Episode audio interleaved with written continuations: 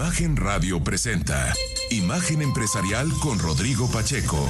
Inteligencia de negocios. Un largo día, comparte cada sueño y disfruta de la vida. Despierta en América, Colchones América, tu lugar favorito. Alcanza la libertad financiera desde hoy. Secretos, visión y estrategias de inversión en inversiones inmobiliarias con Karim Gudiaby. Todos los jueves de 9 a 10 de la noche y los sábados de 2 a 4 de la tarde por Imagen Radio. Hoy somos la ventana al mundo para la relocalización de empresas, Contamos con estabilidad económica y social, fuerza laboral y talento especializado, tratados y acuerdos comerciales internacionales. ubicación geográfica privilegiada e infraestructura que conecta con el mundo. Con los proyectos prioritarios como el Corredor Interoceánico, impulsamos desarrollo económico y bienestar para, Para todo el país. Visita www.go.mx diagonal SE. Secretaría de Economía. Gobierno de México. Imagen Radio.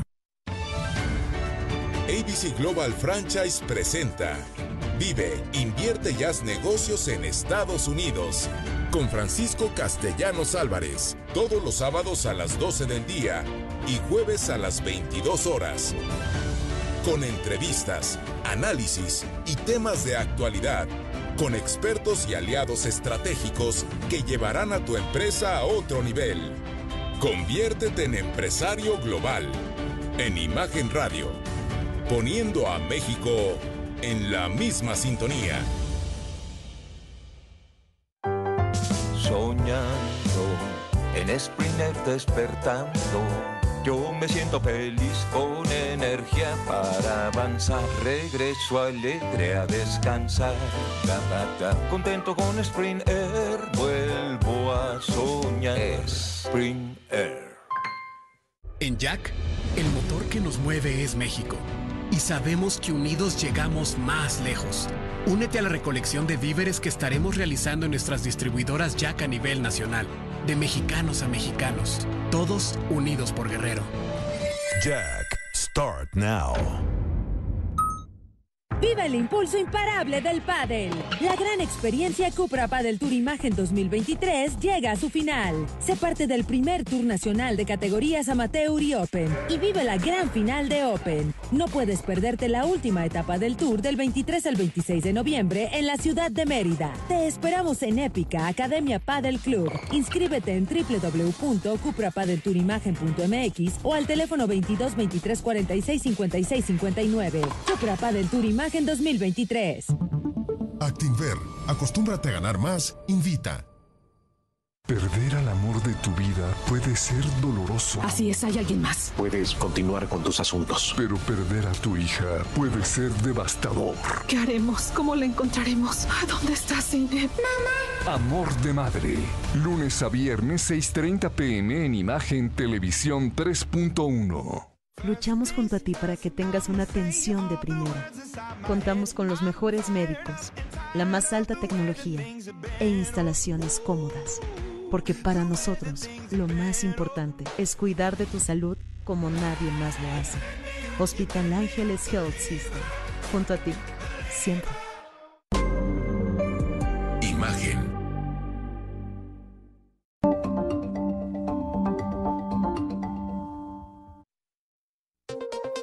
Estamos de regreso con Rodrigo Pacheco en Imagen Empresarial. Inteligencia de negocios.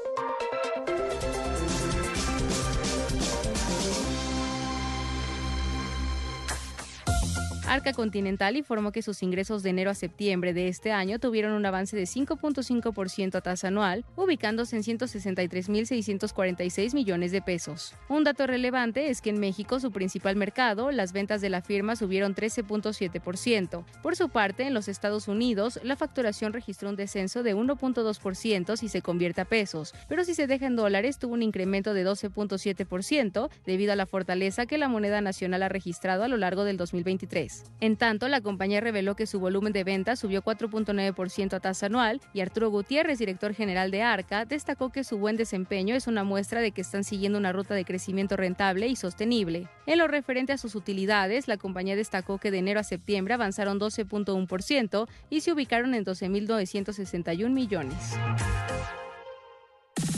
La entrevista empresarial.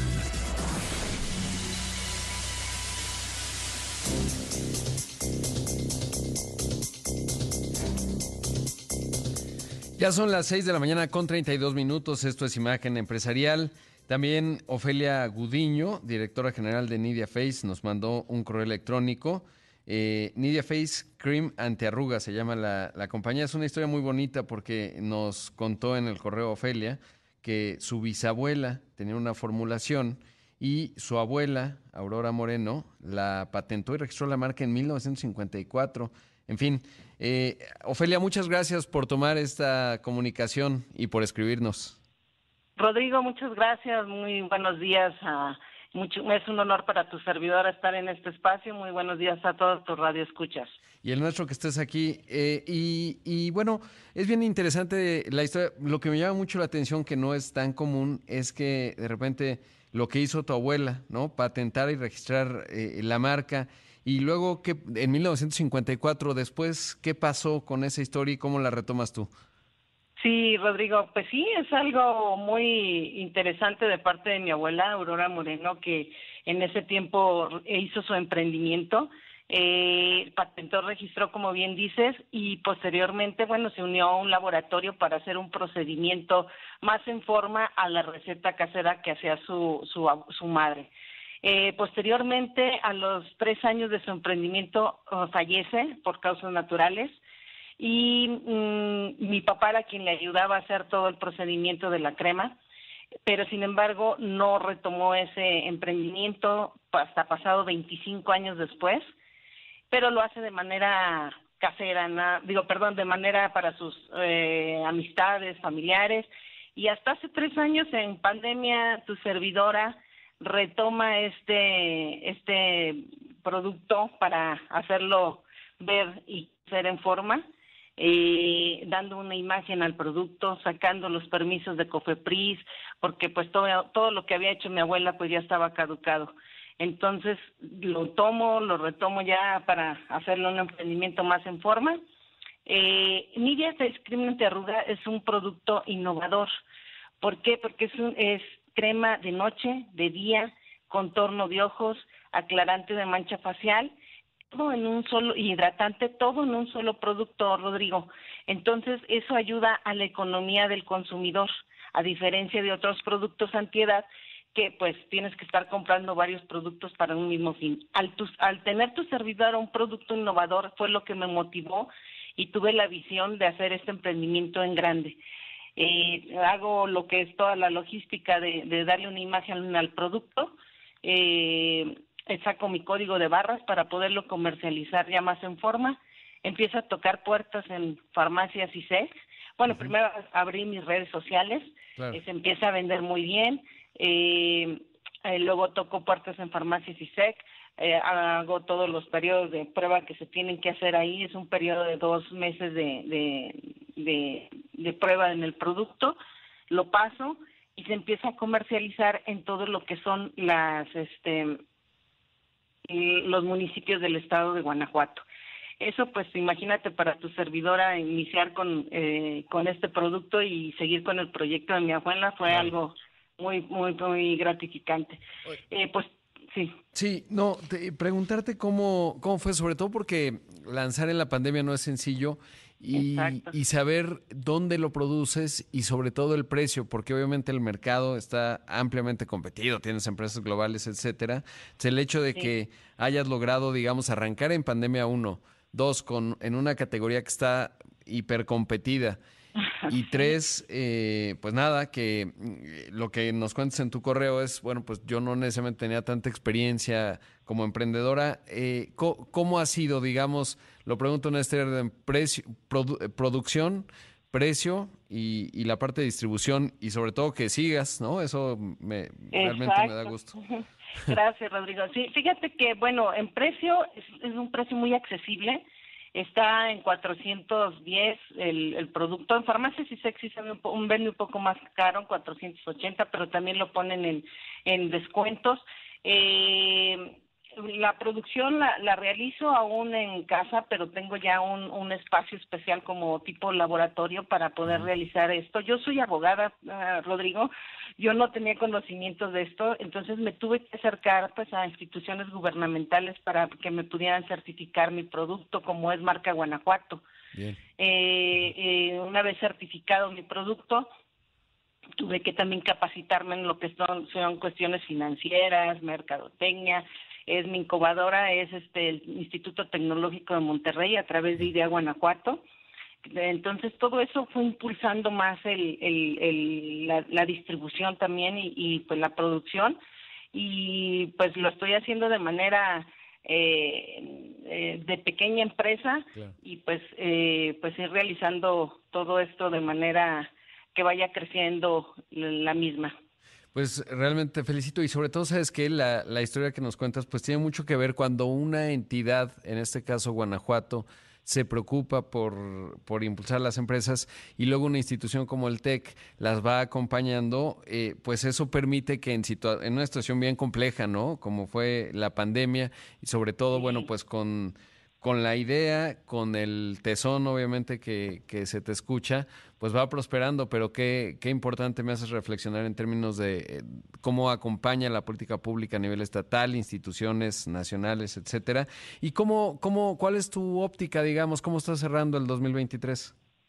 Pues mira, fíjate que ahorita eh, por un desarrollo económico sustentable, que es marca Guanajuato, pues también me dio, me apoyó con una máquina, una, una batidora industrial de 20 litros y eso pues impulsó todavía más mi producción. Y, y esto también a- a- eh, el mismo marca Guanajuato está haciendo un convenio con, con Chedraui y ahorita estoy ya, ya tengo mi número de proveedor, ya me faltan nada más algunas cositas muy pequeñas para ya entrar en región Bajío, en Chedraui. Ah, qué bien. Entonces, pues fíjate, todo lo que fue pues realizarlo aquí en casa, el producto, empezar nuevamente de cero, de cero, porque pues si bien mi abuela había realizado todo, bueno, se tuvo que empezar todavía de cero. mm, Exacto, volver a permisos, retomar todo y pues ir creciendo de poco a poco. Claro, yo recomiendo mucho que se acerquen a las instituciones gubernamentales porque pues realmente impulsan a uno como, como Claro. emprendedor a, a ir subiendo peldaños. Ahora necesitarás factoraje o digamos financiamiento porque pues, los ciclos de pago son largos, ¿no? En las tiendas de supermercados desplazan mucho volumen, estoy seguro que así será en tu caso. Te agradezco mucho, Ofelia, gracias por contarnos tu historia. Algo, algo rapidísimo nada más, que mi pequeña empresa tiene labor social. El Ah, qué bien. 10% de la compra que se realiza este, se destina para comprar eh, cobijas y, y lo que son eh, eh, para comunidades, despensas.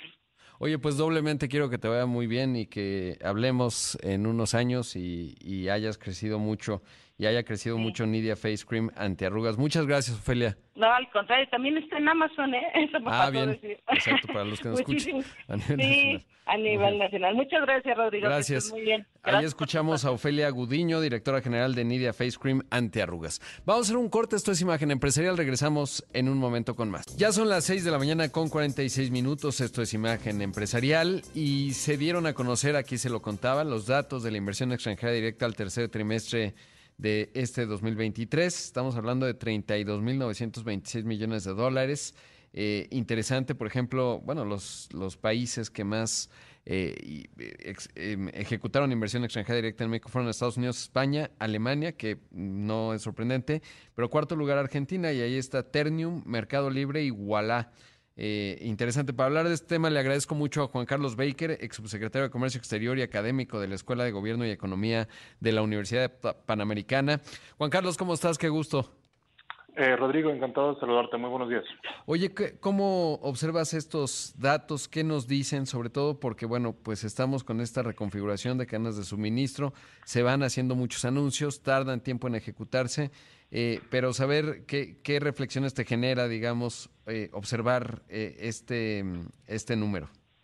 Bueno, a ver, mira, creo que de entrada el número es positivo, eso no, no hay que quitarle ningún mérito ni tratar de encontrar peros al respecto, es un incremento de inversión, este por ahí obviamente como en todo, pues siempre está la base de la comparación. Creo que el boletín de la Secretaría decía que se ha incrementado un 30% comparado al año anterior. Y pues sí, efectivamente eso es cierto, pero sí vemos este que la, la inversión extranjera directa en el primer semestre de este año tuvo un dinamismo pues tal vez un poco más robusto que lo que se tuvo en este último en este último este trimestre. Aún así son cifras muy buenas. Yo creo que sí podríamos estar cerrando el año eh, posiblemente con una con una cifra cercana a los 40 mil millones de dólares lo cual insisto es bastante positivo. Pero pues sí esperando a que se materialicen estas grandes inversiones o estos grandes anuncios que se han hecho. Otra cosa que también escuché mucho y, es un tema que tuvimos platicado anteriormente, eh, la composición de estas inversiones, ¿no? Primordialmente este número eh, o esta inversión al tercer trimestre viene de una reinversión de utilidades, eh, los llamados greenfields, o sea, las inversiones nuevas así desde, desde desarrollar el terreno, pues no, no, no es lo más predominante. Eh, yo personalmente no le veo algún problema o no le quito mérito a que sea una reinversión de utilidades. Para mí es una decisión corporativa y el hecho de que una empresa quiera dejar el dinero que ya ganó en el país este, en sus operaciones aquí, a mí me parece también un signo de confianza. Y lo que tú ya mencionabas, ¿no? La, la parte de los países que están invirtiendo, creo que Estados Unidos no le sorprende nada y Japón, Alemania no le sorprende a nadie, pero por ahí este, Argentina, sin duda, creo que es se está convirtiendo en un inversionista importante y también en esa lista de países, Rodrigo, pues los que no están. O sea, por ejemplo, no, al menos estadísticamente no parece que países como China eh, estén, estén incrementando su presencia en el país. Claro, y esto es contraintuitivo, ¿no? Porque lo que sabemos, por ejemplo, en la parte industrial es que en el contexto de la relocalización están llegando muchas empresas a México, muchas empresas de ese país, eh, y, pero no, no se nota en los datos que, que difunde la Secretaría de Economía y, y, no deja de llamar la atención, ya sea que se van a ir expresando que a lo mejor las razones sociales pues están afincadas en otras geografías, Estados Unidos, Canadá. Mm, yo creo que va por ahí, fíjate, me parece que la idea de, de, incluso intuitivamente, ¿no? Con evidencia anecdótica lo vemos, en, a ti te escuchan en muchas partes del país y estoy seguro que tu radio escuchas habrá notado en lugares como Nuevo León, en Sonora, eh, Chihuahua, en propio Jalisco. Uy, tuvimos ahí, eh, se cortó un poco la llamada con, con Juan Carlos Baker eh, que estaba justamente pues reflexionando ¿no? acerca de eh, lo que estamos viendo intuitivamente de manera necrótica en cuanto al desembarco fuerte de empresas de Asia, particularmente obvio de China, sobre todo en el norte del país, pero que en los datos que, que retrata la Secretaría de Economía no se ven y, y, pues sí, ¿no? Probablemente porque las razones sociales que están invirtiendo están en, en la región Norteamérica ya con antelación.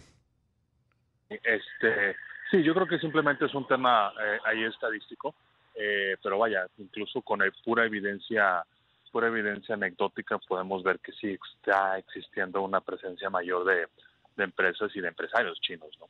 Claro. La otra parte, ah, bueno, y un, un, en esto que comentabas en cuanto a la reinversión de utilidades, cuentas entre compañías, yo pensaría, pero me gustaría saber cómo lo ves, eh, que la fortaleza del peso hace que, por ejemplo, si una eh, si una compañía se lleva sus utilidades de regreso a la matriz, como el peso está tan fuerte, no es tan buen resultado en dólares y mejor lo dejas en México, ¿no? Eso también puede influir. Digamos, el tipo de cambio como un diferenciador. Obviamente el tipo de cambio refleja un precio de la divisa mexicana, eh, pero también una serie de fortalezas y de ingresos que estamos teniendo por exportaciones, por turismo, por, ahí pondría las remesas, diferencial de tasa, en fin.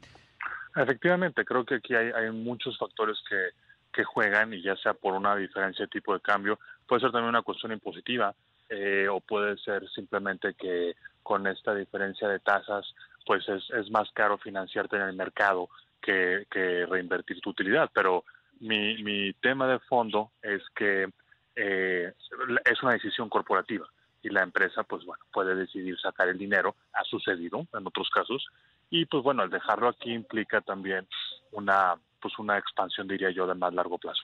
Claro. Y lo que veo en el mapa del, del comunicado de, de la Secretaría de Economía es justamente eh, lo que observamos en, en, por ejemplo, la Ciudad de México como el principal destino de inversión. Estamos hablando del 32%, 10.580 millones de dólares. Y en el mapa dice BBVA, Banamex e Iberdrola. Porque, claro, cuenta mucho, pues, lo que mencionabas hace un rato, dónde está el domicilio fiscal y cómo se registra esa inversión, ¿no? Así es, y fíjate que ahí también, eh, un poco regresando a lo que podemos esperar hacia adelante, si vemos cuáles son las entidades principales en donde invierten, pues no hay ninguna de las cuales está tratando de impulsar a través de proyectos como el transísmico. Eso yo creo que también va a empezar a, a, surgir más adelante. En qué dimensión o con qué cantidades, pues eso todavía tendremos que verlo. Pero siguen siendo los mismos estados que tradicionalmente han atraído la inversión. El Bajío, el norte y pues la Ciudad de México, ¿no? Sí, exactamente. Por ejemplo, no veo, o sea, estoy viendo el mapa y pues los, los que ya conocemos, ¿no? Packard, eh, en Baja California, Toyota, Sempra Energy, en Chihuahua, eh, Rakit, Aptip, eso es muy interesante, y Lear, que también ahora que estuve ahí en Nuevo Laredo, pues Aptip está con fuerza, obviamente en Nuevo León, Ternium, Heineken, Whirlpool, San Luis General Motors, BMW, en fin, así se va viendo el mapa, pero mm, lo que mencionas, y obviamente el componente principal pues es la, el 53% manufactura, que ahí es en donde estamos, 22% servicios financieros. Sí, y fíjate que ahí dentro de la manufactura, cuando le rascamos un poquito, se está viendo cosas bien interesantes. O sea, vemos un incremento importante en la parte de equipo de transporte, pues todo eso te refleja la, el sector automotriz y cómo también este, hay ya muchas, eh, muchos planes, eh, esperemos más, para la transición eh, eléctrica, hacer coches eléctricos, pero también hay componentes importantes de inversión en, en, minerales, en industria pesada, en bienes de capital y pues eso también a mí me hace sentir optimista porque por regularmente movimientos de ese tipo eh, es porque las empresas están trayendo materias primas, es porque están trayendo máquinas nuevas, es porque están trayendo los fierros pues, ¿no? Anticipando una, un incremento en la demanda de sus productos, ¿no? Eh, seguramente también, Rodrigo, aquí vamos a ver que este movimiento de inversiones, tanto sectorial como por industria y, y del agregado, va a ir muy de la mano de cómo cierran los datos de comercio exterior este año. Eh, y yo creo que también este año vamos a estar en un nivel histórico de comercio exterior, sobre todo con Estados Unidos. Entonces, bueno, ahí hay una relación simbiótica entre ambas cosas, ¿no? Sin duda.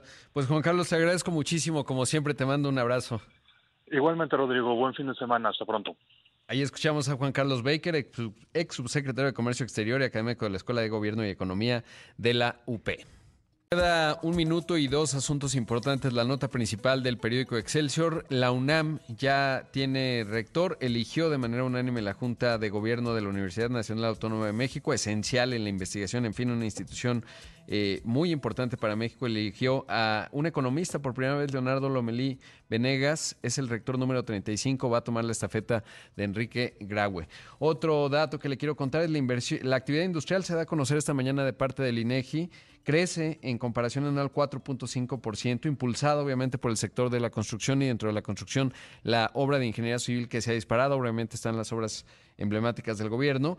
La industria manufacturera avanza 1.2%. Si se ve en comparación con agosto, ahí estamos hablando de un avance mucho más ralentizado, mucho más bajo, 0.2%. De hecho, ahí la construcción tiene un dato negativo de 4.1%, atribuido obviamente a la base de comparación, que en agosto fue extraordinaria. Estamos en niveles récord de inversión en, no de inversión, de actividad industrial en eh, la construcción de obra de ingeniería civil. Y, y la manufactura es la que salva la tarde, si lo vemos mes con mes, 1.7% avanza, pues que lo que comentábamos ahorita con Juan Carlos, en términos de la manufactura, que es realmente un, motor potente que está teniendo México. Y ya mencionar también, otra nota relevante es que el Huachigás estaría dejando pérdidas por 22 mil millones de pesos, es decir, el robo, la extracción ordeña de gas no es un asunto menor.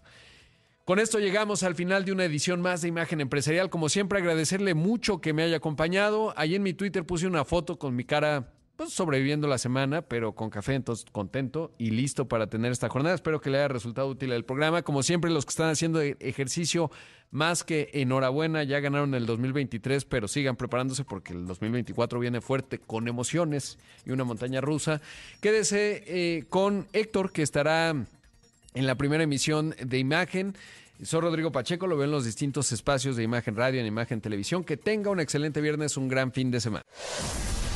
Imagen Radio presentó Imagen Empresarial con Rodrigo Pacheco. Inteligencia de negocios.